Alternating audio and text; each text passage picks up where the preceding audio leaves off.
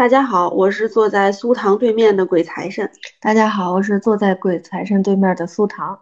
这简直是太不容易了！我们这节目录了两年了，终于有一次是我跟苏糖面对面的对话，不用跨越两个国家了。所以今天我们的节目内容呢也有些不同，不做什么主题的干货了，也不闲聊分享了，而是用一种问答的形式来一起对苏糖老师进行采访啊！你觉得怎么样？嗯，也就此来说一下为什么我们突然就停更了，因为我突然回国了，这就是说走就走的一次回国。那你回来之后觉得最大的不同是什么呀？比如说天气方面。我回来的时候就是沙尘暴，简直满脸的土呀。嗯，就觉得还是这个味道。大家都知道，这个疫情开始，苏糖就没再回国了哈。怎么样，还适应吗？这个北京的春天？迎面而来的就是一脸的阳絮，体感温度啊、湿度啊，你觉得东京跟北京最大的不同在哪？还是北京比较干。按照东京那么喝水的话，就上火了。其实现在中国也开放旅行了嘛，就很多人都非常想去日本旅行，东京也算是一个旅行热门的城市。有没有给一些旅行者在天气方面或者穿衣服方面的建议或者意见？东京还是早晚温差比较大，中午的时候可以穿短袖，早晚可能就得穿个什么，呃，羽绒背心儿之类的。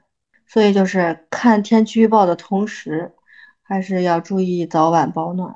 还有就是这个花粉过敏，我知道很多日本人其实都有这个毛病，就算是没有疫情，日本人也都经常戴口罩什么的。现在我发现中国也越来越多的人都花粉过敏了，比如说我。我知道的日本有一种特别流行的那个鼻炎的药，对过敏特别管用。这次我也是让苏糖给我带了两瓶回来。但其实还是推荐大家就医，不要自己随便用药，是吧？那除了就是天气这方面，还有什么比较不同的？最大最大的不同，首先我觉得是交通吧。日本就真的是人让车，车让人，然后国内就是人跟车抢，车跟人抢。导致我头几天回来过马路的时候小心翼翼的，还得小心那些送快递、送外卖的小摩托。对，那些车确实是比较麻烦。再一个就是国内的人遛狗真是不爱拴绳儿，这两天就几乎没见几个拴绳遛狗的。但是在日本，我就是从来没见过不拴绳的，除非进那种狗的那个公园儿，他们才会把绳解开。除了拴绳，肯定还有更大的一个问题，就是狗粑粑。没错，遍地都是，是不是？对，真的挺多的。日本都是自己出门拎一个小包，然后里头有，比如说一次性手套，然后垃圾袋，然后自己家狗狗拉了之后，就把那个回收，然后回家扔。哎，这算什么垃圾？可燃垃圾。哦，也希望大家遛狗的时候一定要注意一下，还是要保护我们的环境。所以确实草地也不能随便的滚，是不敢，不知道会滚一身什么。那刚才咱不是提到了，就是去东京玩嘛？你有什么比较推荐的，就是适合带孩子去玩的地方？其实日本还是对孩子，尤其是小小孩比较友善的，因为它附带的一些母婴设施呀，就是比较健全的，厕所也是比较干净、比较多的。像是东京，就是几大大家都非常熟悉的游乐园，包括迪士尼呀，然后三丽鸥的那个也是挺好玩的，嗯，然后京都那边就是环球影城，加上新开的那个吉普力的新的那个，也是在今年要开了，反正也是一个挺大的一个游乐园，再加上东京今年也要准备开那个哈利波特的那个。主题公园，反正确实是挺多亲子游可以玩的地方。对，很多宝妈都说，如果是亲子游，推荐首选就是日本嘛。日本在母婴方面这方面措施，比如他们的母婴室啊特别多，然后包括一些，比如如果想推孩子推车进商场或者进各种交通。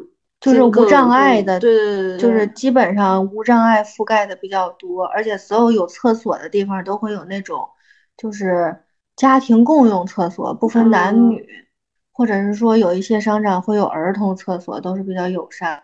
对这些方面都比较好。那你这次回来就是带孩子出去玩儿，然后跟你在那边带孩子出去玩儿，就是有什么最大的不同啊，或者觉得哪儿不太一样？首先还是我这次才发现，我闺女不会上蹲坑，那日本几乎都是马桶，所以她第一次看见那个蹲坑的时候，她就说：“妈妈，这是什么呀？我会不会掉下去呀？好可怕呀！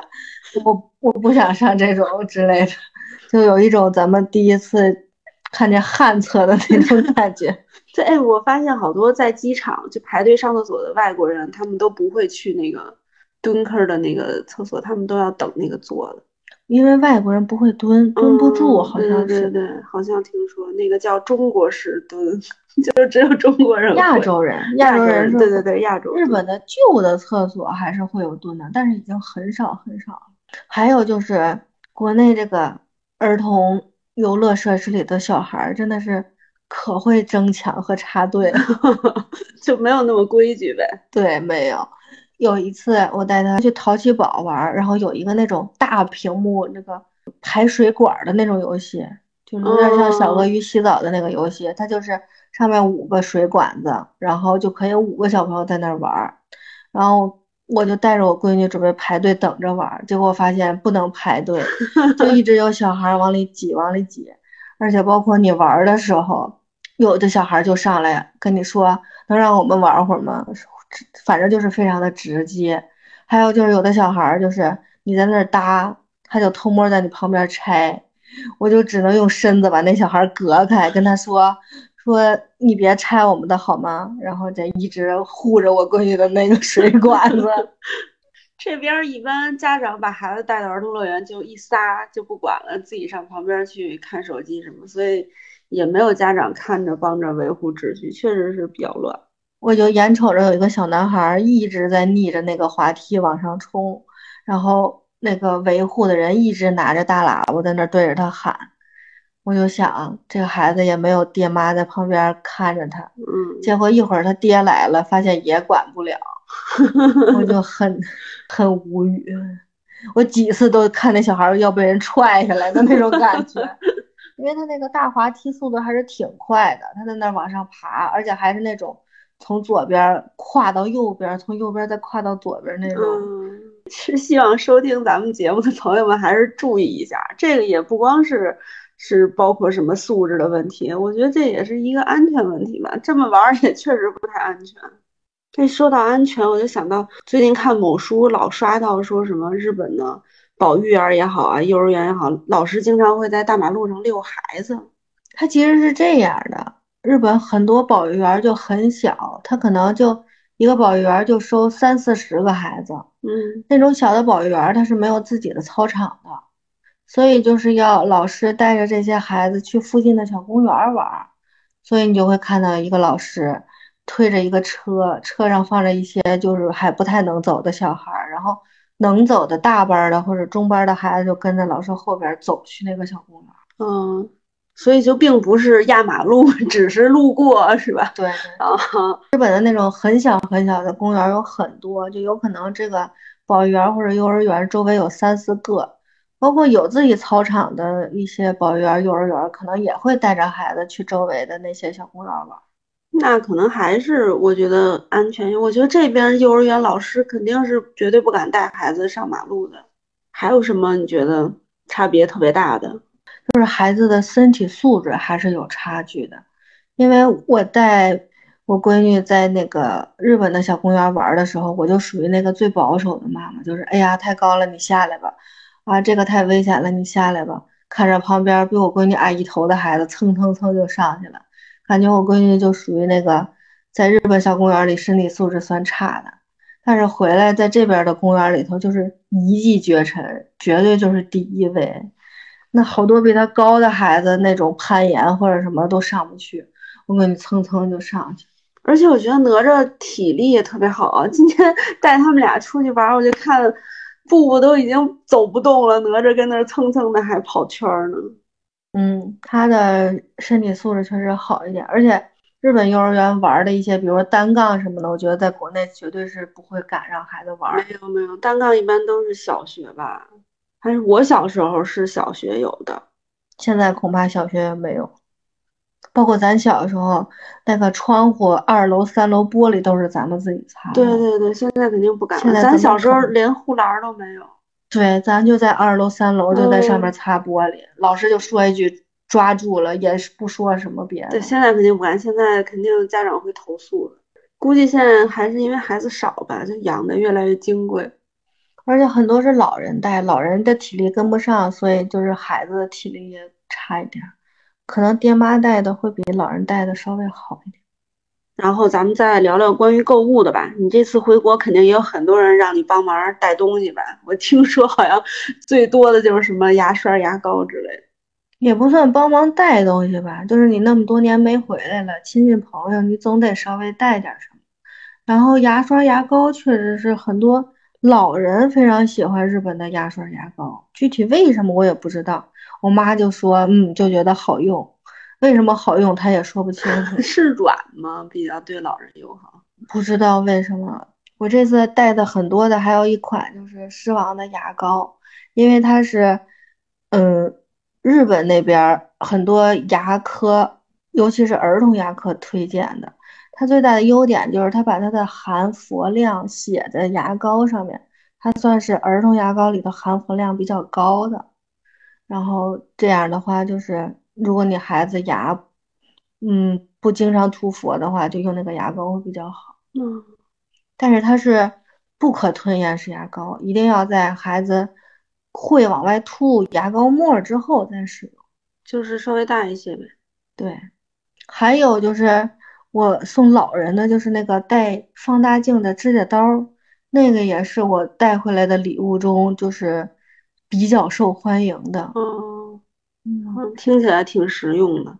那你有没有觉得，就是有人特别喜欢让你帮着买的，他觉得日本那边好用，但是其实你觉得好像就是炒起来呢，并不是真的好用。确实有好多东西都是炒起来的，有时候人家日本的那个介绍根本没有这个功能，然后这边儿的介绍就有说它能怎么怎么怎么着，有很多很新鲜的东西，可能我都没听过，就是然后某宝下翻译然后莫名就火了。还有之前的那个酵素桶，那个酵素桶其实在日本就是放那个垃圾的，嗯因为因为日本它一周只让扔两次那种可燃垃圾，就是呃国内算什么餐后的那个残余残余厨余哦厨余垃圾嘛。嗯，然后那个桶不知道为什么就到这边就变成沤酵素的桶了。